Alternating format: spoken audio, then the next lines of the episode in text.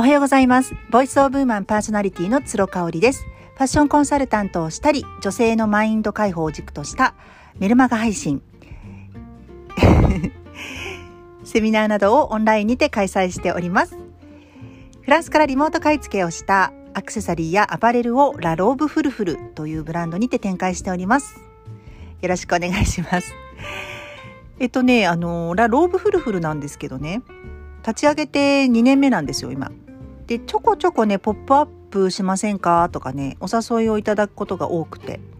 最近あのちょっとマルシェ的な感じで一つのブランドだけじゃなくってあの百貨店さんがこうねポップアップ招致する時っていくつかのブランドをこうミックスしていいとこ取りみたいな感じでやっぱりコロナでお客さんあんまり百貨店に行く回数って増やせないじゃないですか。ただこう行った時にあのいろんなブランドが一度に見れるようにっていうことでお声かけていただくこともあるんですけれどもなんかね今じゃないんですよね。まあ、今じゃないし私が本当に本当になんかこう取り扱いたいものっていう軸がねまだね定まっていないっていうところがあってあの残念ながらお断りをさせていただいたりとかねしてるんですけどお声をかけていただけるなんて本当ありがたいですね2年目でねうーんまあまあまあ5年目ぐらいまでにはできたらいいかなっていう感じでうん思っております。はい今日はね義理の実家義理実家っていうんですかね。あの旦那さんの実家姑姑との関係に悩んでいる方私も昔はすごく悩んでいたのでそのことについてお話ししたいと思います何かの参考になればいいなというふうに思っておりますのでよかったらお聞きくださいえーと、姑問題ねあのまあ100%円滑にうまくいってるっていう人ってなかなかいないんじゃないかなというふうに思うんですよ。うんそれはね私も息子が2人いますのでねやっぱ複雑なんだよね関係性が。うんこれが娘の旦那さんとかだったらまた全然違うと思うんですよ。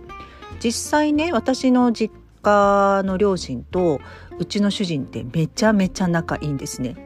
あのあんまり声を大にして言えないんですが子供たち預かってもらう時とかも行き帰り送迎してくれるのは主人です。まあ、あの出張をね絡めて行ってくれるっていうのもあるんですけれどもあのー、そう主人が言ってくれてるんですよ。で、まあ、馬が合うって言うとねあの、そんなこそういうわけでもないよって主人はあに言われると思うんですけれどもまああの余計な感情がないんでしょうね娘婿になると。一人の人間としてこう合う合わないで見られてる気がするでも嫁姑ってねそんなの関係なくないですか？いい人でも合わないっていうのが嫁姑の関係じゃないかなと思うのよね私24で1回目の結婚をして、まあ、5年間続いたんですけどあの一番やっぱり悩んだのは嫁姑関係でしたね。めちゃめちゃいいお母さんだったんですが同じマンションに住んでいたんですよマンションアパート。あのー、だからねやっぱ干渉されることがめちゃめちゃ多くて、まあ、長男っていうこともあるし息子をねその時前の私の旦那さんのことを溺愛しているお母さんだったんですよね。だから私がこう思う私に見せる息子の顔をちょっとでも暴露するとやっぱ信じたくないんでしょうねだから、うん、信じたくないからきっとそれを告げ口してきてる私に対しての評価がどんどん下がるっていう感じだったと思うしでも私は相談できる人がもう全然身近にいなかったから若かったしねなんかその辺り結構うん言っちゃってた時もあるんですよね。で一番ねちょっとストレスだなと思ったのがあの働いてて夕方帰ってきてああもうやっと一息つけるっていう時になると電話が鳴るんですよ家の電話が。であもう絶対お母さんだなってわかるのよね。私の部屋に電気がつくとわかるんですよ。だからねすぐ電話がかかってくるの。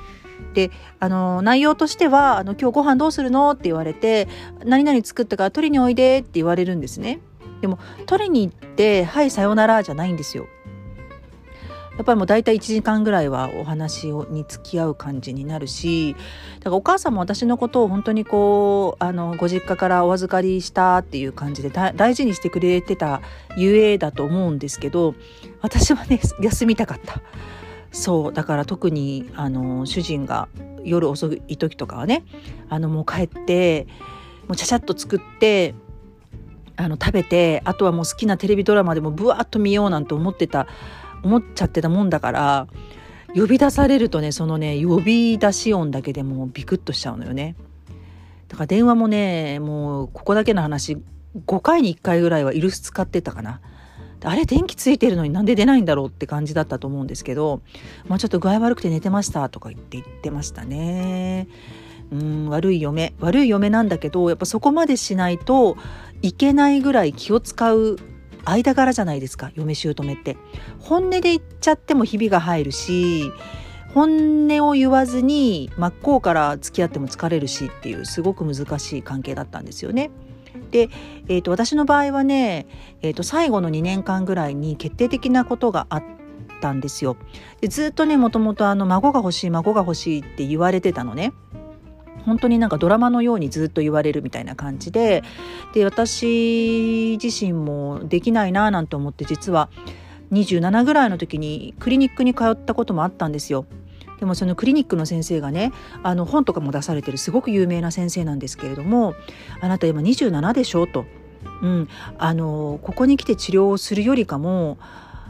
旦那さんと一緒に旅行したりとか旦那さんとの時間をに使う方が今は必要だと思うよってでそうやってリラックスして旦那さんと楽しい時間を過ごしていれば絶対できるからあの特に問題も見られないしねって言われたんですよ。だそうかと思っててでその時の前のね旦那さんは全然そのあのクリニックの治療に全く協力的じゃなかったんですね。ただ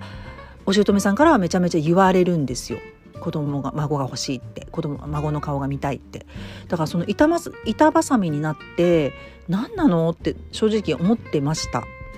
それであのー、子供ができないままいたんですけど28ぐらいになった時にあのー、主人のね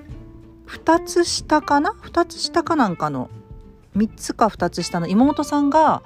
あのー、結婚してなんとまた同じアパートに住むことになったんですよ。で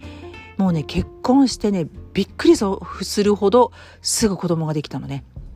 で壮絶なつわりだったみたいでやっぱお母さんがもう今まではね私の夕食とかも作ってくれてたけど、まあ、そんなのそっちのけですよ。でもあの義理のね妹さん義理の妹なんだけど私よりも年上だったっていうちょっとまたこれも複雑な感じなんですけど私よりも3つぐらい年上だったかな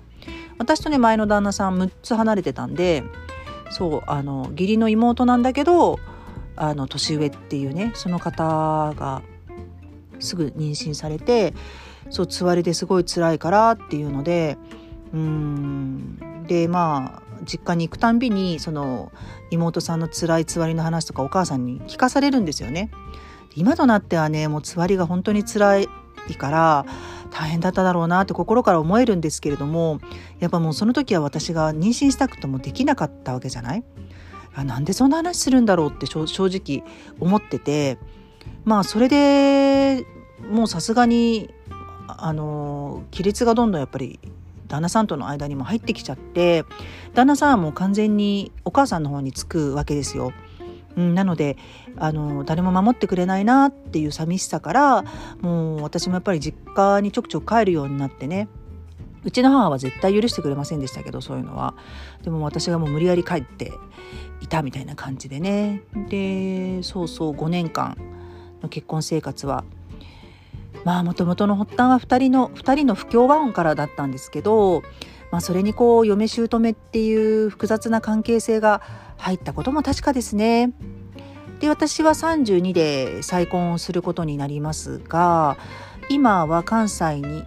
あの彼の実家もあるんですね。で車で1時間半ぐらいのところにあるので、まあ、コロナ前は結構遊びに行ってたかなお父さんの墓参り行ったりとかあのやっぱ孫の顔を見たがるのでそれはあったかなと。でそもそもねやっぱりあの私も主人も再婚同士でのスタートなんですよだから孫の顔が見たいって言われたことがなかったっていうのはすごくありがたかったですね。うんまああの一人の女性として見てくださってるっていう感覚がいつも会うたびにありました。うん、で うんとまあ子供が生まれてそのなんだろうあの昭和な子育てをねされてきているのでうちの両親も含めてね、うん、だからあのそう子供は3歳までお母さんのそばを離れちゃいけないとかっていう考えがねお姑さんにあったりとかしてまあそれを私がこううんって思ってるのは主人はもうすぐ察するわけですよね。さすが2度目。2度目なので嫁の顔色が変わるのはすぐわかるみたいな感じでね。その辺りはねだからすっごく主人が間に立ってやり取りをしてくれてあのー、もう正直にねそのお母さん自体はすごくいい人だと思うんだけれどもやっぱ嫁姑っていう関係性ってうまくいくはずないんだよっていうさっき最初に話したことね。一人の人間として見てくれないし見られないじゃないですか。やっぱ息子の嫁っていうね。息子をこう経由して見るっていう感じになっちゃうし可愛い孫を経由して見るっていう感じになるからうん。そこはねもう分かってほしいっていうことを言ったらもう主人が分かったっていうことでね今はねもうコロナで全くお会いできてませんがそれを伝えてからね子供たちを自分が連れて実家に帰ってくれるようになったんですよね。私の実家にも自分が連れてくし自分の実家にも自分が連れてくっていうね本当にありがたいなというふうに思っているのであのうんお姑さん関係で悩んでらっしゃる方はあの認めてもらおうとか一人の人間として尊重してもらおうっていう考え方は捨てた方がいいかもしれないですね。うん、で私だったらね仕事すごくしたしたいし子供が小さい時からどんどんどんどんしたかったから預かってもらえるんだったら自分の子育てセオリー子育てのこだわりみたいなものはある程度捨ててでも預かってもらう方がいいと思う。そこは割り切った方がいいと思う。う。ん、あの嫁姑関係からはちょっと話がずれますけれどもやっぱり家を開けると主人がこちっちゃい子供を見てくれるんですよね。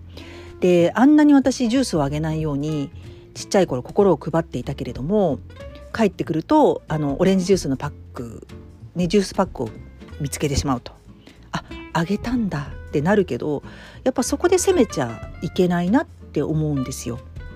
自分がやっぱりこう好きなことをさせてもらっていて、うん、あのしているのだから口出しをするのはちょっと違うかなとその時間主人が見てくれてたんだから、ま、逆はもちろんありますよね。奥さんが一日中ワンオペで見ている奥さんの子育てに旦那さんがお金を稼いで帰ってくるとしても口出しちゃダメよねやっぱり子育てってリアルで見てる人が一番権力があるというかね一番その権限があると私は思ってているのでそうだねちょっと話しれちゃったけどそんな感じですねはいなのでそう嫁姑の関係はあくまでもドライにそして自分の距離は保って、うん、承認欲求は捨てようっていうことですね。